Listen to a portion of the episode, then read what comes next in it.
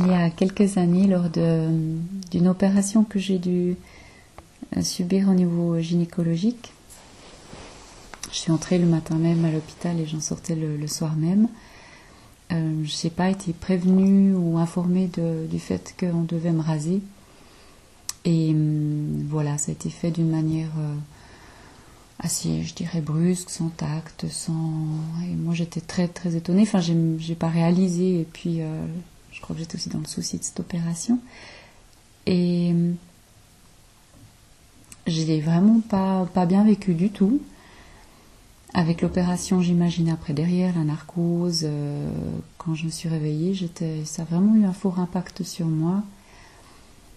Et hum, le soir, quand je suis rentrée euh, à la maison, quand j'ai retrouvé mon, mon compagnon, eh bien,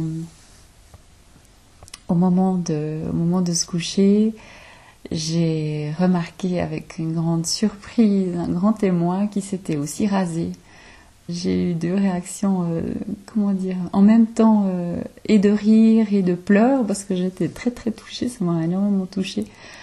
Et en même je trouvais ça génial, c'était extraordinaire, ce geste de, soutien, de solidarité, d'amour.